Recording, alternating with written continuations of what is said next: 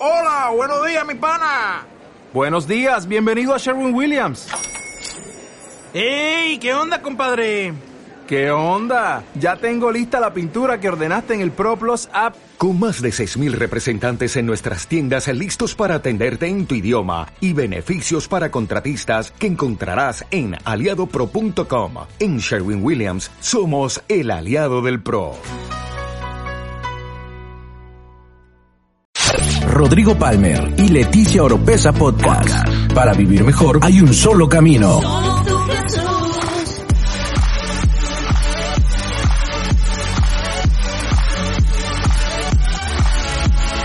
Escucha todas las semanas la clave para tener una mejor vida. Una mejor vida. Rodrigo Palmer y Leticia Oropesa Podcast. Quiero continuar esto y creo que eh, le pido al Señor, y ahorita que oremos, oren por mí, para que el Señor me ayude a poder eh, sacar todo eso que, que, que el Señor puso en mi corazón para este mensaje, que mis palabras puedan realmente ser prácticas y que no se me pase nada. Creo que hay muchísimo carne espiritual hoy, creo que hay muchísimo material hoy que puede bendecir nuestras vidas. Y precisamente le comentaba yo a uno de mis discípulos ahorita, que estoy eh, expectante de Dios en cinco años. ¿Qué tanto voy a aprender de esto? Porque lo que estoy compartiendo es prácticamente lo que he aprendido en estos años de casado, eh, en experiencia propia y también viendo otras relaciones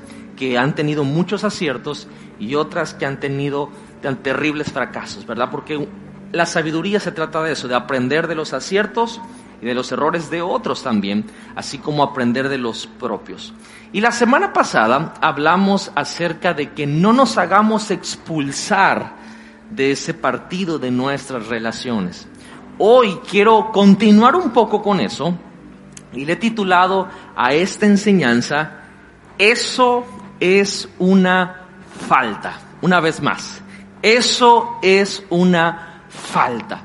Y creo que los mexicanos y saludamos a toda la gente que se conecta de otros países, pero eh, vivimos recuerdos en los mundiales, como por ejemplo cuando Robin se tiró en el área y el famoso no era penal, ¿verdad? Sin embargo, el árbitro marcó que eso era una falta y se cobró la pena máxima y bueno, ya la, lo demás es historia.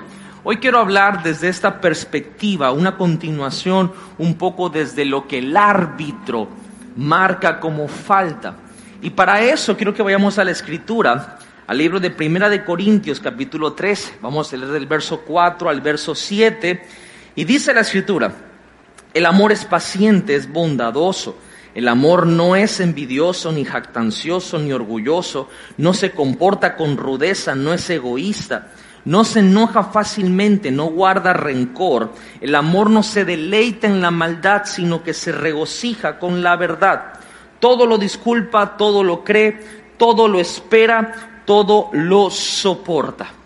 Vamos a hablar exactamente de cómo un árbitro, por así decirlo, tiene ese concepto, ese criterio de las faltas, pero también una de las, de las formas que quiero hoy compartir la palabra es que yo recuerdo de niño cuando una vez me llevaron a un equipo como decimos acá vulgarmente, de cachirul, porque yo no era parte del equipo, ¿verdad? Pero me metieron a entrenar al equipo un día.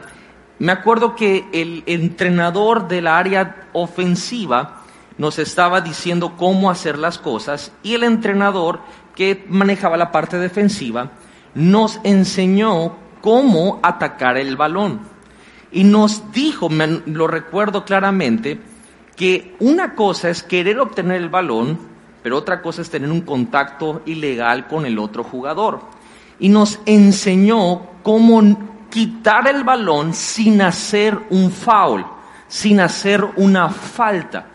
El, el, concepto de esta enseñanza es describir lo que son faltas que a, lo que he experimentado en mi vida y lo que he visto en otras relaciones, quizá no voy a hablar de las obvias, pero sí quiero hablar de cosas que yo creo que el Señor puso en mi corazón y que pues van a establecer sanidad, van a establecer igual muchísimo criterio para no cometerlas. Así que yo quiero pedirle que me acompañe a orar. Yo sé que la presencia de Dios ya está fluyendo en este lugar y en la transmisión, pero aún así siempre me encanta cederle verbalmente esa autoridad y señorío al Espíritu Santo. Señor, te doy gracias en este día porque sé que tu presencia está con nosotros. Padre, bendigo a todo aquel que nos está oyendo. Sé que tu palabra es semilla que da fruto al 30, al 60 y al 100%.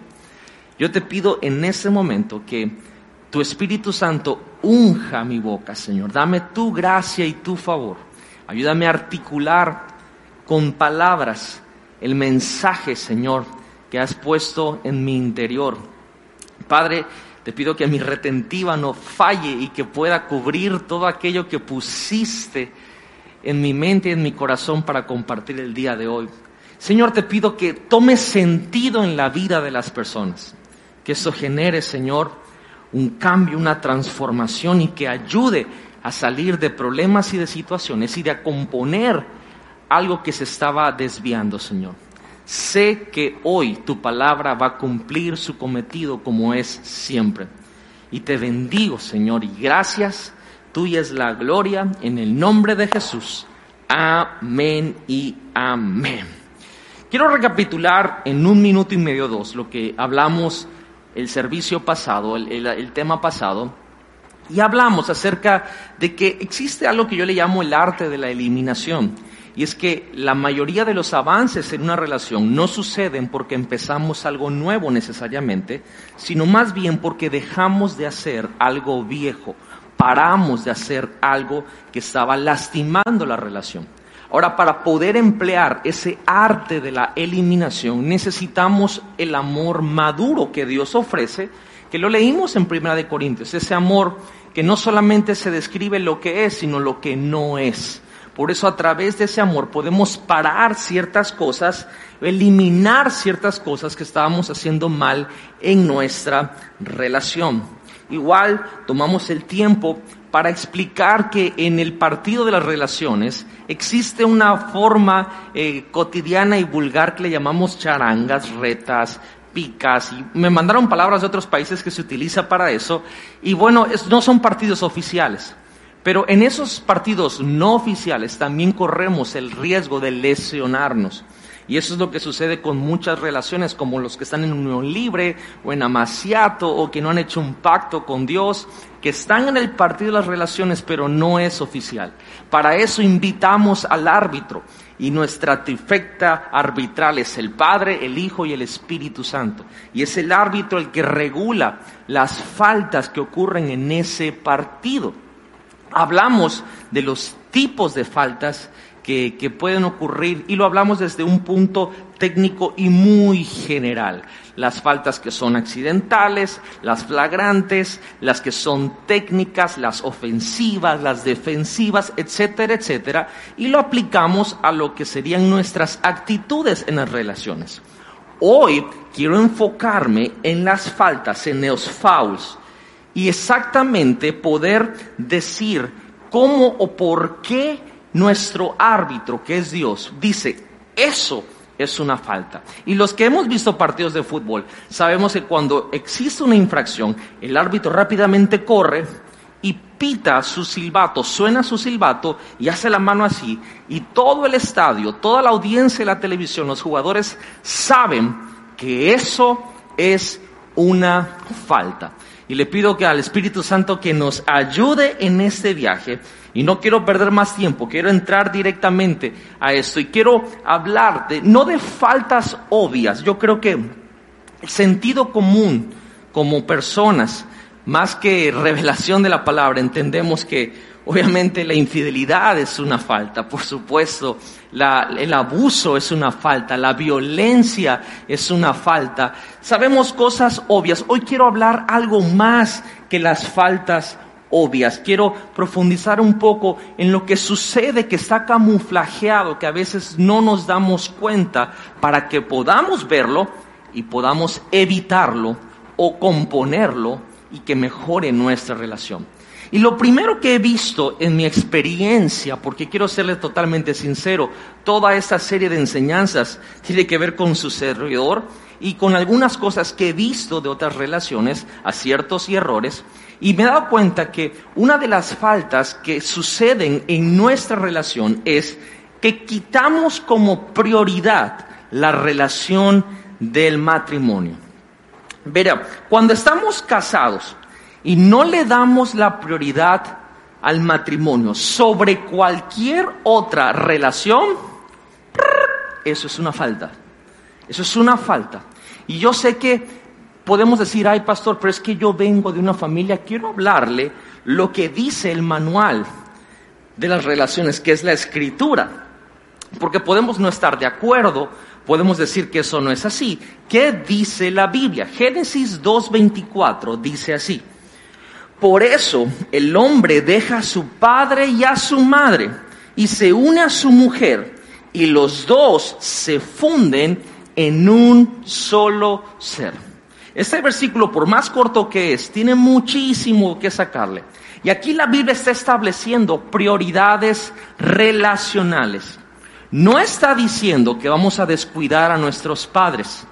No está diciendo que nos vamos a olvidar de los que nos dieron la vida.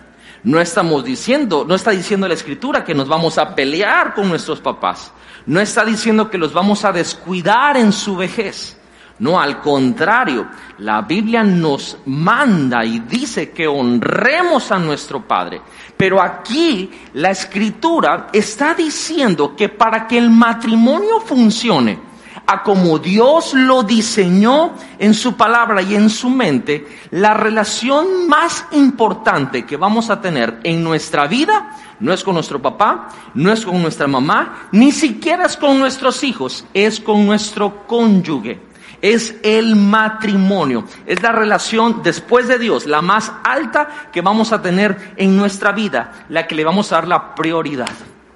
Ahora, yo quiero, eh, una vez a mí me invitaron en, en una ciudad a pescar. Yo no soy fan de la pesca, no sé pescar. Y me dijeron una tarde, pastor, le invitamos mañana a salir de pesca. Y yo, ah, qué padre, sí, claro. Yo dije, ah, pues me imagino que vamos a salir como a las 12 del día. ¿A qué hora nos vemos? A las 3 de la mañana. Ay, yo dije, pero ni a orar, a veces me levanto a esa hora, ¿verdad? Pero bueno, eh, eh, estábamos allá y dije, perfecto y me levanté y pasaron por mí y fueron a comprar la carnada y venían disfrazados de pescadores así con unas botas y unos overoles y fuimos al barco y era de noche y salimos a no sé qué cosa y por allá y quiero ser totalmente sincero, honesto y transparente y ya se lo dije a ellos, no me gustó para nada esa experiencia porque lo vi un poquitito eh, sin sentido para mi forma de ser, ¿verdad? Pero me impactó ver esa gente cómo tenían una pasión para levantarse temprano, para tenían outfits para ir a pescar por el amor de Dios y tenían diferentes cositas y y, tiraban el anzuelo y ahí viene el pez y ay, y jálale, jálale, jálale. Y dije, ay padre, allá en mi pueblo yo le tiro un poquito de galleta de soda en la laguna y pesco bastante y aquí hacen un show para pescar una cosita así. Y lo, lo vi sin sentido, pero aprendí algo, que ellos aman la pesca, la aman. Y el amor da prioridades. Da prioridades a tal punto que ellos están dispuestos a levantarse tan temprano, están dispuestos a disfrazarse de cosas que uno no saldría a la calle con eso que se disfrazan, están dispuestos a invertir en eso porque aman esa actividad. El amor da prioridades.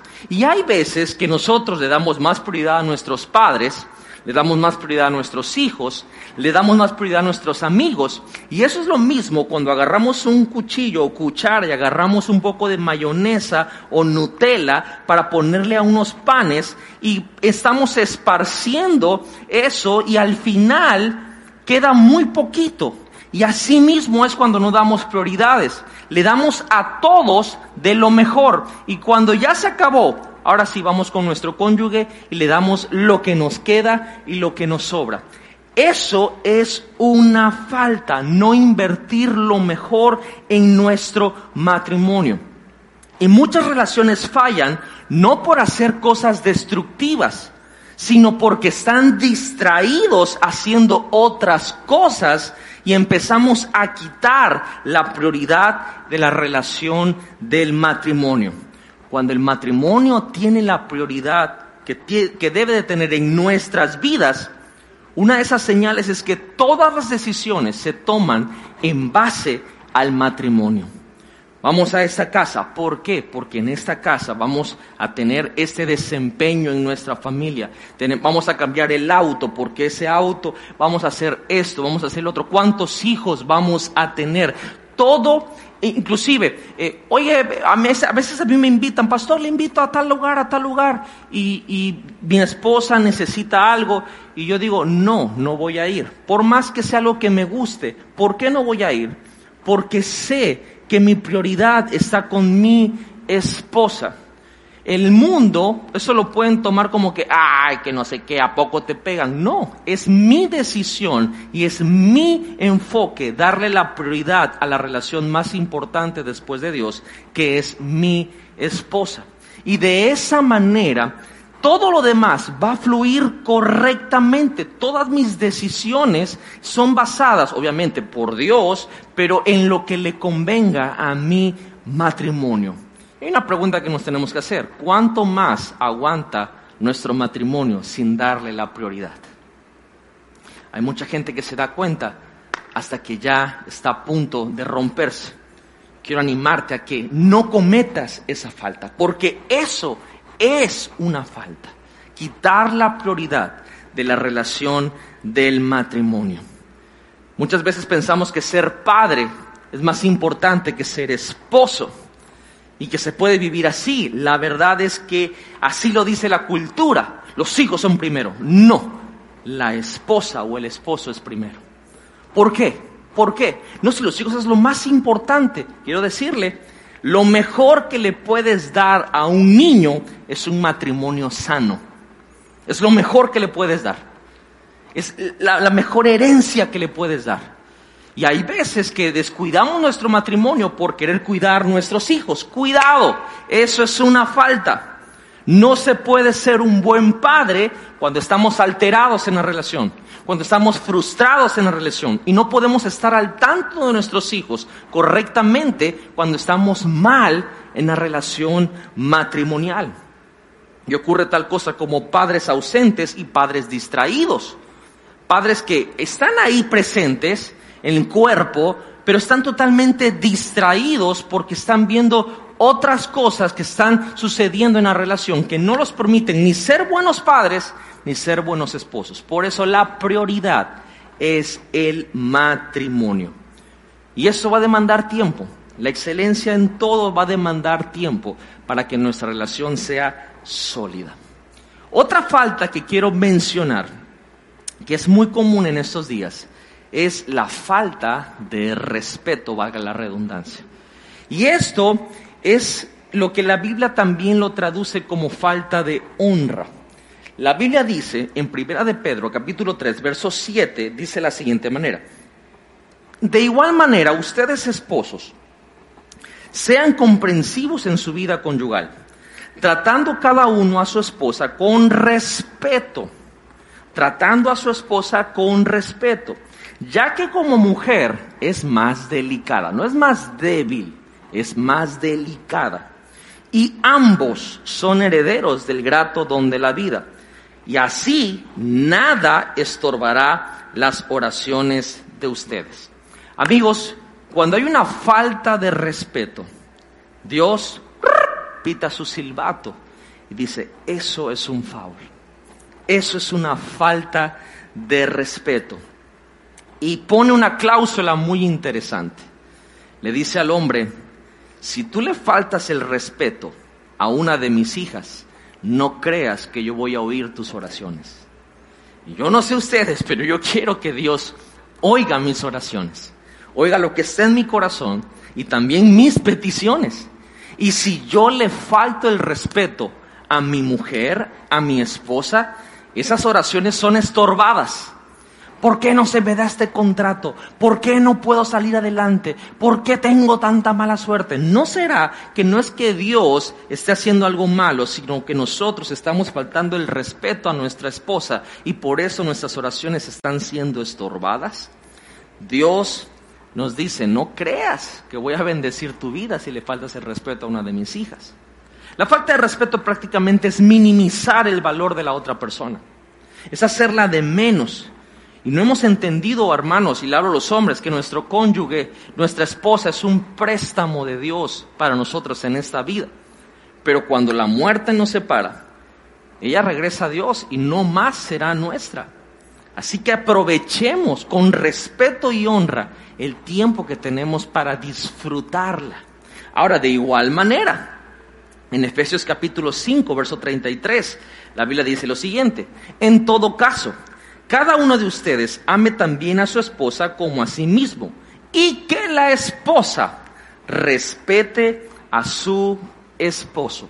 Es de las dos partes. El respeto es del hombre hacia la mujer y de la mujer hacia el hombre. Hoy es muy común ver mujeres que le faltan el respeto a su esposo. Y hermanas, amigas, les puedo decir que una de las peores cosas que se le puede hacer a un hombre es faltarles al respeto. A lo mejor se quedan callados y se lo guardan, pero eso es una bomba de tiempo. Es una bomba atómica de tiempo. Eso es una falta gravísima, un poco más para el hombre que para la mujer, porque el hombre ese orgullo que tiene de, que, de, ser líder, de ser el macho alfa y ese tipo de cosas, la falta del respeto destruye esa, esa visión que tiene de matrimonio y de relación la cultura nos enseña lo siguiente. Si tú tienes una personalidad fuerte, eso no es falta de respeto. Se puede tener una personalidad muy fuerte, un temperamento fuerte, y aún así saber respetar y saber honrar de la manera correcta. Yo quiero animarles que nunca se pierdan el respeto en su relación. Nunca se falten al respeto, ni en privado ni en público. Y yo creo que todos hemos cometido esta falta. Todos hemos, esta infracción es muy común en la relación. Y si no la, no nos sentamos a arreglarlo, esto puede evolucionar a cosas mucho más tristes y mucho más peores. Así que hemos visto, primeramente, el quitar como prioridad la relación del matrimonio. Segundo, la falta de respeto. Tercero, quiero entrar a algo, esta la voy a disfrutar mucho. Yo le he llamado a esta falta la actitud de retirada. La actitud de retirada. Y esto es cuando nos queremos retirar de los compromisos emocionales. Quiero, quiero decirles esto que lo he visto frecuentemente en la vida en muchos aspectos. Que el corazón se va primero. ¿A qué me refiero con esto? Cuando vemos que el cuerpo de una persona se fue de un lugar, abandona un lugar, es simplemente que ese cuerpo está siguiendo lo que el corazón hizo hace mucho tiempo. El corazón es lo que se va primero. Ahora, y quiero, quiero profundizar en esto porque el contexto de nuestra cultura el día de hoy nos condiciona a esta actitud de retirada. ¿A qué me refiero con esto? Por ejemplo, algo que me pasa todos los días, me gusta ver las noticias. Y aún viendo las noticias, yo no sé si les ha pasado a ustedes, pero está el noticiero y mientras hay una persona que está dando las noticias, arriba o abajo hay otra franja que está dando otras noticias y están pasando ahí que en Chinguanmanchú se murieron tres perros y no sé qué, y acá abajo pasa explosión y no sé dónde, y el que está hablando te está diciendo otra cosa. Lo mismo cuando estás en redes sociales, estás viendo la página, estás haciendo el famoso scrolling de pasar para arriba y para abajo y vienen saliendo anuncios y anuncios y anuncios. Nuestra cultura nos está condicionando para dividir nuestra atención para tener muchos frentes y es súper difícil hoy sentarse y conectarse con una cosa de verdad, porque nos están condicionando a eso. El problema es que esto se traduce a las relaciones y frustra las relaciones porque nos inhabilita a comunicarnos en áreas que necesitan ajustes. Porque la comunicación entendemos que es el vehículo y los ajustes el camino para poder mejorar nuestra relación en cada temporada. Y el problema no es que no estemos comunicándonos. El problema ahora es que no estamos entrenados para entender porque tenemos esta actitud de retirada que nos distrae. Por ejemplo, mi esposa Leti, ella me llama mucho la atención porque a mí me gusta mucho escuchar música. Me subo al, vehículo e inmediatamente el teléfono lo conecto y pongo alguna canción. Y me gusta escucharlo a un nivel no bajito, ¿verdad? Me gusta mucho escuchar la música bien alto, pero a veces le bajo un poquito porque me está diciendo ella algo. Y créanme, yo puedo escuchar la música y puedo escuchar lo que ella me está diciendo, pero mi esposa tiene esta cualidad impresionante que si hay un ruido y ella quiere decir algo, se, se pone súper así, dice, pero, deja de hacer eso, no puedo poner atención en dos cosas. Y me encanta eso de ella, porque me ha enseñado a no caer en ese lazo cultural de ahora, de, de, dividir mi atención a una sola cosa, mi enfoque en una sola cosa. Porque esta actitud de retirada evoluciona. Cuando pasamos por ciertas emociones en nuestra relación, a veces, como tenemos la atención dividida, hay ofensas que ya nos exponen, ya no las hablamos. Y ahí empieza la inhabilidad para mejorar. Y peor, ojo con esto, empieza hasta la competencia por intereses. Y créame, yo he visto matrimonios que se separan solamente por competencia y por competencia de intereses. Cuando alguien tiene esta actitud de retirada, las ofensas van a suceder, las faltas van a seguir acumulándose.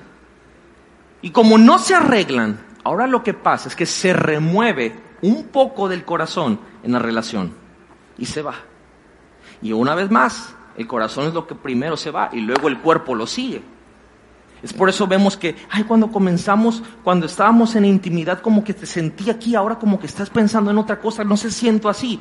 Algo está pasando que no se está confrontando, no se está exponiendo, no se está mejorando y ya el corazón se fue por un lado, ahora el cuerpo poco a poco se está yendo, la mente poco a poco se está yendo y eso es una actitud de retirada. O peor, cuando se ve en la relación que no hay un compromiso para mejorar en ciertas áreas que se tienen que mejorar, no hay esfuerzo por esta actitud de retirada, sucede algo todavía más profundo, que la persona que está viendo esa actitud dice, ni siquiera te estás esforzando, ni lo estás intentando para cambiar, y eso duele y duele bien profundo. Y se empiezan a generar pensamientos.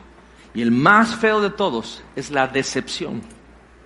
Porque es la decepción lo que ahora va a producir en la otra persona esa misma actitud de retirada. Y esa decepción no solamente recae en la persona, sino que ahora recae en la relación. Y es donde salen frases como estas. Tú no eres lo que yo pensaba que eres. Y luego evoluciona y dice, esto, y este esto es la relación, no es lo que yo pensaba que era para mi vida. Y solteros, cuando uno se casa y llega a la realidad de la vida, que el noviazgo es un ensayo, por no decir una mentira, cuando llega el matrimonio, uno dice, esto no es lo que yo pensaba, pero lo que pasó es que desde antes aún desde antes del pacto en esa relación empezaron a haber una actitud de, retirada y no nos dimos cuenta. Y esto es una falta. Dios silba y, y silba muy duro. Y dice, eso es una falta y eso es, tiene una pena y no hay que cometerlo. Hoy en día veo relaciones que tienen esta actitud de retirada y nada puede mejorar sin el compromiso. Tenemos que comprometernos, enfocarnos. Nuestra atención tiene que estar ahí. Cuando te están hablando y estás el teléfono, deja el teléfono, escucha lo que te están diciendo. Es importante, a lo mejor tú ves, sí puedo ver el teléfono y poner atención, yo tengo esa habilidad. No dudo que la tengas, pero por el bien de la relación, dale todo tu enfoque a él o a ella. Va a bendecir mucho tu matrimonio. La Biblia nos enseña constantemente la importancia del compromiso, de poner la atención en todo lo que hacemos, en pláticas, en, intimidad, que cuando estés ahí, estés ahí. Y eso me lleva a mi punto número cuatro la indiferencia. La indiferencia. Ese es muy bueno. El amor, quiero ponerlo de esta manera, el amor escucha y el amor no hace un juicio de la necesidad de la otra persona solo porque yo no lo necesito. Voy a, voy a, tratar de profundizar en esto. Cuando yo digo te amo, se supone que yo no minimizo lo que a ti te importa solo porque a mí no me atrae de la misma manera. Cuando sucede así, empieza a ser indiferente. Es decir, que alguien tiene una necesidad en la relación, pero como a ti no te importa esa parte, te es indiferente. Y la minimizas. Y dices, ah, ese está loco, esa está loca, ¿a quién le va a hacer caso? No tú estás mal. Y empezamos a ser indiferentes. Y amigos, esto pasa en las relaciones. Sucede todo el tiempo. Y cuando alguien de los dos vacía su corazón contigo diciéndote que necesita algo de ti, que solo puede obtener de ti, y no se lo das, ocurren problemas.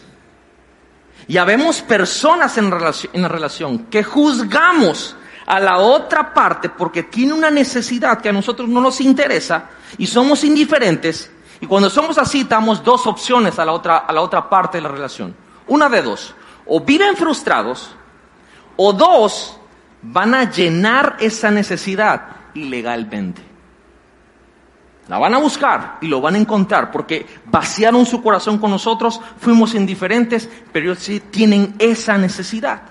Es por eso que en nuestro matrimonio necesitamos la relación con el Espíritu Santo, porque el Espíritu Santo nos mantiene salvos y a salvo cuando no estamos satisfechos. Uf, eso es buenísimo, buenísimo.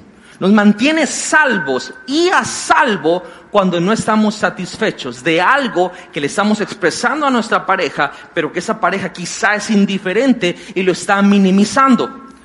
Por eso tenemos que andar con alguien en nuestro matrimonio, en mi caso con mi esposa Leti, y que yo sé que su vida está gobernada por el Espíritu Santo. De esa manera, cuando yo no doy en el blanco, en una necesidad de ella, yo sé que ella tiene una disciplina con el Espíritu Santo suficiente para aguantar mientras yo agarro la onda y doy en el blanco. Y podemos decir, no soy feliz en esta área, pero me voy a mantener con la guianza del Espíritu Santo hasta que la otra parte de la relación mejore. Ahora, no siempre sucede así. Y donde hay indiferencia, donde hay este desdén, donde decimos, lo minimizo, no me importa, se crea otro problema aparte del problema que fuimos indiferentes con eso que nos están expresando. Y eso es porque la persona no solo se va con la necesidad no suplida, sino que ahora se pregunta, ¿por qué no te importa suplirla? Y ahora son dos problemas. Y hay cosas, amigos, que no podemos obtener en otro lugar, solo en nuestra relación, y si lo obtenemos estamos violando los límites de la relación. Y eso hay que tener mucho cuidado, porque causa que nuestra mente vuele y empecemos a formularnos preguntas de, ¿te importa que estoy luchando con esto o ni siquiera te importa? ¿Te importa que necesito esto o, de verdad te vale, te valgo yo. ¿Te importa que te estoy pidiendo un tiempo más para platicar? ¿Te importa que te estoy pidiendo que tengamos sexo más frecuentemente? Hablo del matrimonio. O ni siquiera te importa que para mí eso es una necesidad. Te importa que de vez en cuando me digas que te gusto. Te importa que cuando te pregunto si me amas, tú me respondas, pero no dándome el avionazo. Y empezamos en nuestra mente a volar. Y viene una pregunta más fuerte, donde decimos, ¿será que a ti te duele suplir eso en mí ahora?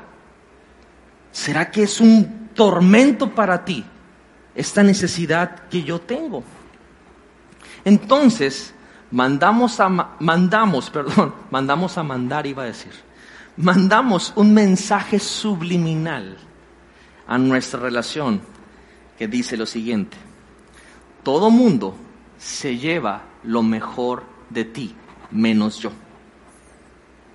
¿Por qué? Porque si nuestra mejor versión de nosotros es afuera del matrimonio, esa persona va a sentir que lo último que le importa en este mundo es él o ella. Y hace esta pregunta, ¿quién tiene la mejor versión de ti? ¿Afuera de tu casa o en tu casa? Porque tu cónyuge se está preguntando, ¿qué me estás dando a mí? Que se supone que soy lo más importante en tu vida después de Dios. Y no estoy hablando que todo tiene que ser perfecto en el matrimonio. De hecho, el matrimonio es el lugar donde hay problemas y, tenemos que ser libres y auténticos. Yo ahorita voy para allá a tocar ese punto, pero tenemos que preguntarnos nosotros, ¿quién tiene la mejor versión de nosotros? ¿La gente o mi cónyuge? ¿Mis hijos o mi cónyuge? ¿Mis compañeros de trabajo o mi cónyuge? ¿Quién? ¿Quién? La indiferencia es una falta gravísima es como cuando entran por atrás y hay un grado muy alto de posibilidades de lesión. La indiferencia acaba con el matrimonio, con las relaciones. No hay consideración, no hay empatía. Y nos preguntamos, cuando no está suplida esta necesidad, ¿cómo te sientes? Hoy quiero animarles que no seamos indiferentes. Es más, quiero insistirles en que no seamos indiferentes. Esto es una falta gravísima. La indiferencia es peligrosa. Esto me lleva a mi otro punto, que todavía lo veo más profundo aún, y es el engaño. Y no estoy hablando de infidelidad, estoy hablando de algo mucho más profundo que esto. Mucho más profundo. ¿Y qué puede ser más profundo que esto? Génesis capítulo 2, verso 25. Es un versículo como que de salida. De hecho, es el último versículo de este capítulo. Y a veces lo leemos y, hasta pensamos cosas, pero quiero llevarles algo muy importante en este verso.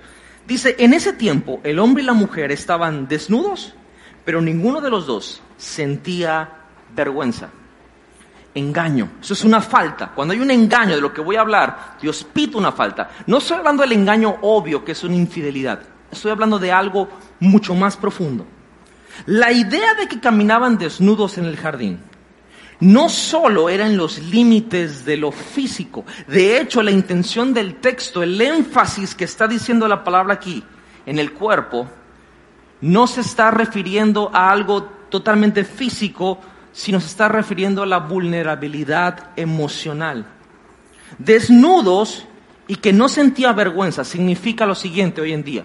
Tengo una relación en el mundo, que es mi matrimonio, donde puedo ser totalmente yo. Soy auténticamente yo. Y no tengo nada que esconder. Ahora, esta es la triste historia de la mayoría de los matrimonios, que su cónyuge no es su mejor amigo. No lo es. Por nada del mundo. Y la razón que no lo es es porque tenemos un mejor amigo o una mejor amiga que podemos contar todo lo que somos, todo lo que hacemos y sabemos que ahí no vamos a ser juzgados. que no nos van a señalar con el dedo. Y eso es lo que yo he visto, la razón por la cual los cónyuges a veces no son los mejores amigos. Y eso es engaño, es un engaño. Y Dios pita, silba. Eso es una falta. Y una vez más, no me estoy refiriendo a la infidelidad, a mentir. Cuando hablo engaño, estoy hablando de esta profundidad donde se exponen los lugares más íntimos de nuestro corazón y desplegamos quien auténticamente somos. La pregunta es, ¿podemos ser así con nuestra esposa, con nuestro esposo? Yo sé que ahorita están pensando, no, dicen, no, no, yo no puedo ser así con mi esposo y con mi esposa. Se me arma. Porque mi mejor amigo o mi mejor amiga ella sí aguanta, o él, él sí aguanta que yo le diga todo lo que pienso, todo lo que soy, todo, es más, hasta nos reímos de lo que hago, de lo que pienso, pero mi esposo y mi esposa no lo aguantan, me va a juzgar, se me va a armar, va a ser un, show. Y esto impacta la intimidad. En inglés la palabra intimidad es intimacy. Y, cuando lo, se pronuncia, se puede decir into, dentro, de mí, de mí, sí, ves. Si no hay intimidad, no se puede ver dentro de la persona. Y si estamos engañados de que no podemos estar, como dice la escritura, vulnerablemente emocionales, desnudos y sin vergüenza en nuestra relación, eso impacta de una manera drástica el matrimonio. Yo sé que ahorita me mucha gente se está diciendo en su cabeza, pero pastor, la cosa es que, ¿será que me va a amar como realmente yo soy? ¿Será que va a demonizar mis debilidades?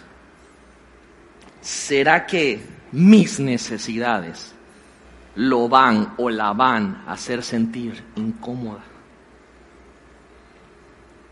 Es que no, no me atrevo yo a, a ser tan vulnerable porque se me va a armar, va a haber un problema mejor lo complazco y la complazco. Y así nos llevamos bien, es un, es un buen trato. Se supone que el matrimonio debería de ser que estamos desnudos y que caminamos así sin avergonzarnos. Vulnerabilidad total, transparencia total. Si no es así, es un engaño. Es un engaño. Entonces ocurre una bomba atómica en el matrimonio y sale a relucir todo aquello que siempre necesitaste, que nunca pudiste ser franco y honesto o honesta con tu pareja. Y cuando sucede ese problema tan fuerte, el corazón se cierra. Las cosas se ponen rígidas y las emociones se vuelven vacías. Y ahora tenemos que resucitar lo que solamente necesitaba tratamiento y todo por un engaño. Yo sé que eso es incómodo escucharlo, porque hay pastores que, ¿cómo le digo? No, no es que yo no me atrevo a eso. Es que si yo le digo lo que pienso, ¿se va a divorciar de mí? Es que yo, yo a veces tengo cosas raras. Como que, no sé, no sé qué. Yo entiendo porque desde el noviazgo quisiste aparentar algo que realmente no eres. Quisiste ponerle una imagen que eres fulano de tal o, perenganita de tal y que, y, y ahora el matrimonio, ¿cómo le hago para decirle que no soy así? Oye, ¿te gusta el mar? Me encanta el mar. No es cierto, odiabas la arena. Y tienes 20 años y cada vez llegas al mar, oh, pero ahí le dijiste y le, le, dijiste, le bajaste el sol y las estrellas que el mar es lo mejor para ti. Y hoy no puedes ser vulnerable porque se te va a armar. Porque te van a decir, me engañaste. Es más engaño no ser vulnerable que andar guardando por años y por tiempo indefinido lo que realmente eres. Yo sé, yo sé, yo sé, yo sé que esto es difícil.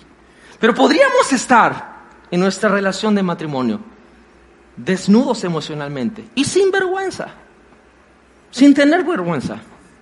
Sí, yo soy así. Y me refiero a que soy así, no es que así me voy a quedar, me refiero que soy de esta manera, tengo este pensamiento. Eh, mi esposa y yo, de hecho en estos últimos días, nos hemos dicho cosas el uno al otro difíciles y cuando ella me las dice, Yo no reacciono feo, al contrario, me gusta porque ella está siendo totalmente vulnerable. Y yo no soy, yo no voy a juzgar ni a minimizar problemas, ni ella lo hace conmigo. Y uno se siente en las, literal, ¿te quieres sentir en las nubes? Sé vulnerable con tu esposa, con tu esposo. No te engañes. Esto no es tratar de mantener el matrimonio. El matrimonio no se mantiene, el matrimonio se crece, se avanza. Eso es un engaño, es una falta grave. Eso me lleva a mi último punto de hoy.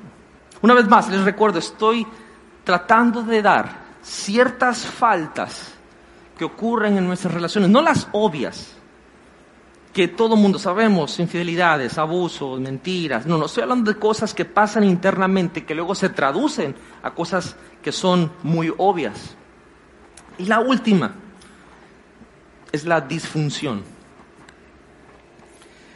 Matrimonios y solteros. Con quien estés, su carácter va a ser tu bendición o tu peor crisis. Eso es una verdad. Si en esta vida queremos vivir sin cambiar y mantener nuestras disfunciones, nos anotamos para pasar el resto de nuestras vidas estancados. Me encanta que he podido experimentar en mi relación cambios y avances de las dos partes. Y sé que no estamos como cuando nos recién casamos. Hemos avanzado en muchas áreas y nos hace falta muchísimo. Muchísimo. Pero la disfunción es una falta gravísima en el matrimonio. Porque todos somos imperfectos. Pero gente imperfecta puede hacer que la relación funcione.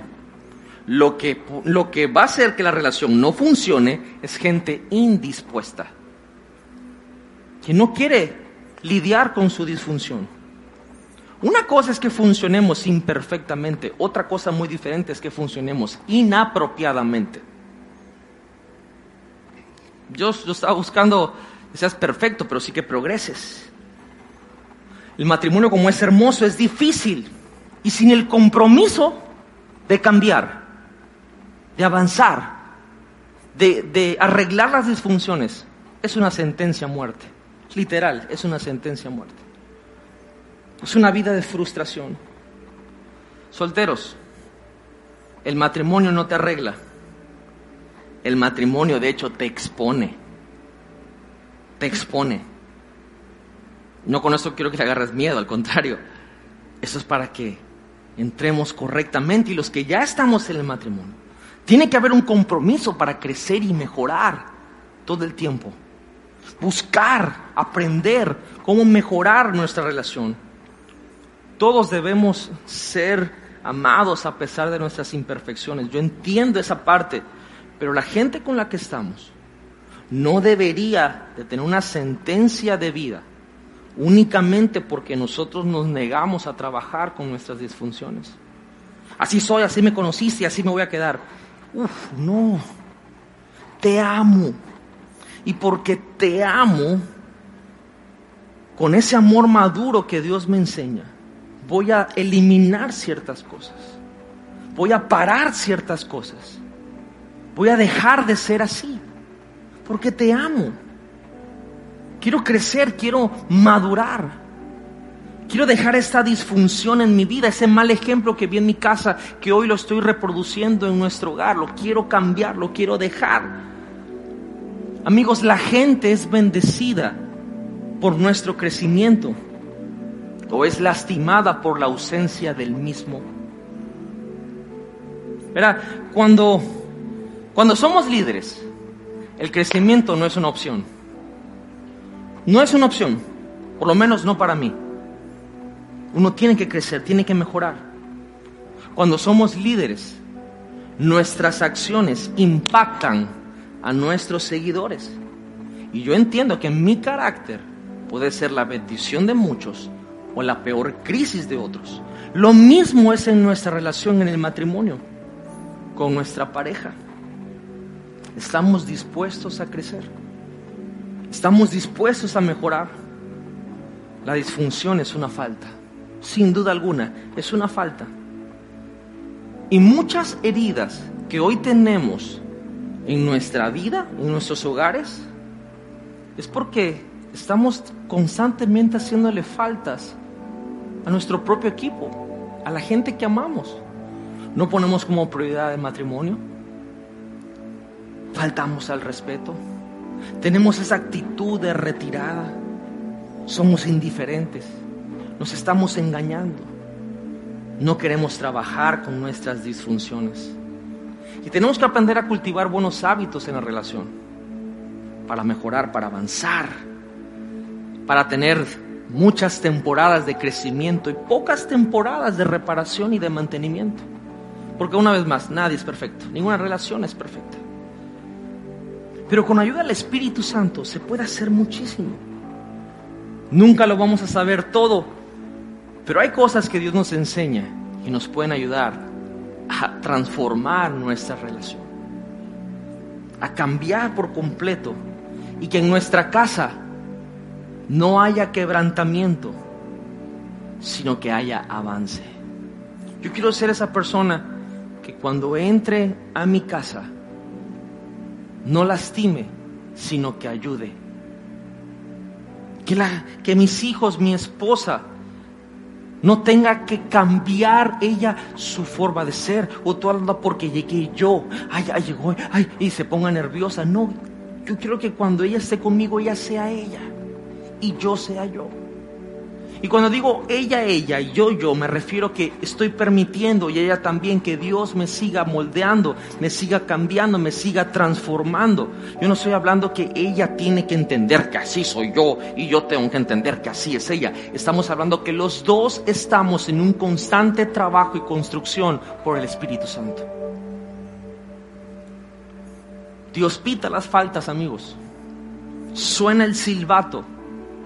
Suena en nuestro corazón si pudiéramos ver en cámara lenta cada vez que cometemos una falta, escucharíamos el silbato en nuestro corazón del Espíritu Santo que dice, no lo hagas, detente, retrocede. Pero a veces nuestras emociones son más grandes y nuestro ámbito de, de dolores ahoga el ruido del silbato de Dios y cometemos la falta. Hoy quiero orar para que nuestra vida venga el shalom de Dios. De hecho, estamos en una temporada de tabernáculos y este día tan importante que sucedió ayer, el Rosh Hashanah, que es el primer día del año conforme al calendario judío. Nosotros no somos judíos, nosotros celebramos las fiestas de Dios. Pero es, es, curioso que por los primeros 10 días hay 10 días de arrepentimiento y de perdón y viene el shalom de Dios. Shalom es mucho más que paz. De, hecho, la idea de shalom es como aquel especialista en los huesos, que cuando hay una fractura, él, coloca el hueso en su lugar, pone los vendajes, el yeso, le da el medicamento necesario, y cuando el hueso ya pegó y está totalmente sano, la expresión de ese médico es, ese hueso está en shalom, quiere decir está en paz, está completo, está sano puede seguir adelante. Hoy quiero orar por ese shalom en nuestro matrimonio, por ese shalom en nuestras relaciones. Y esto creo que bendice a tanto gente que está en noviazgo, gente que está en planes de casarse, matrimonios que están recién casados y matrimonios que quizá tengan 50 años. Necesitamos el shalom de Dios en nuestras relaciones. Si hoy tú quieres recibir eso, ahí donde tú estás, levanta tus manos. Déjame orar por ti. Espíritu Santo, te doy gracias que tú nos enseñas día a día las cosas que tenemos que hacer y las cosas que no tenemos que hacer. Gracias porque estás al cuidado de nosotros. Gracias porque en momentos de tristeza y debilidad tú has estado ahí Hoy te pido, Señor, que esas barreras, esas paredes que habíamos puesto de autodefensa, esos sistemas que habíamos levantado, muralla para que nadie penetrara y nos sintiéramos vulnerables, hoy que tu Espíritu Santo las desarme. Nosotros voluntariamente decidimos bajarlas y ser guiados por ti. Padre, hoy declaro shalom a esas relaciones, a esos matrimonios. Y declaro en el nombre de Jesús de Nazaret que cada matrimonio, cada relación, hoy comienza a crecer, comienza a avanzar. Que hay ese toque entre tú y nosotros, entre tu Espíritu Santo y nosotros. Que hay sanidad, que hay paz, que hay seguridad, que hay, que hay fortaleza, hay solidez en ese matrimonio. En estos tiempos donde el enemigo quiere traer disolución, quiere traer separación, quiere traer divorcio. Señor, nosotros nos rendimos a ti y te entregamos nuestra persona y nuestro matrimonio. Te bendigo, Señor, porque sé, sé que tú estás trabajando en nuestras vidas. En el nombre de Jesús, ¿por qué no adoramos al Señor y se lo decimos, tú cuidas de mí? Declaro shalom sobre tu vida. Así es, Señor. Gracias. Gracias, Jesús. Gracias. Mi seguridad. Así es, Jesús. Ahí en su casita, levante sus manos y declárelo. Y tú.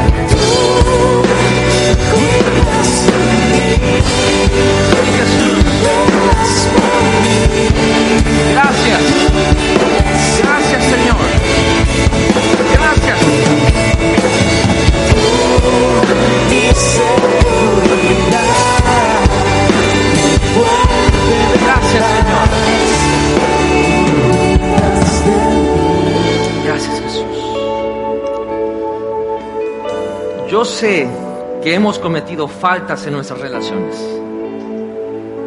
Pero hoy también sé que nuestro corazón ha recibido palabra. Creo que nos vamos a convertir en jugadores más limpios en la cancha. Vamos a atacar el balón donde tenemos que atacarlo, pero no a la persona. Vamos a ser buenos defensores, buenos ofensivos. Vamos a jugar limpio vamos a ganar en el partido de nuestras relaciones. Y ganar no significa ser mejor que nuestro cónyuge, sino como equipo llegar a la victoria en nuestro matrimonio en nuestra relación. Amigos, les bendigo, les amo. Espero que la palabra hoy haya sido respuestas, haya sido bendición y material de cambio. Gracias por estar conectados con nosotros aquí en NGI Global. Y la próxima semana va a estar llena también de bendiciones y de palabra. No se desconecten. Aquí seguimos. Dios les bendiga.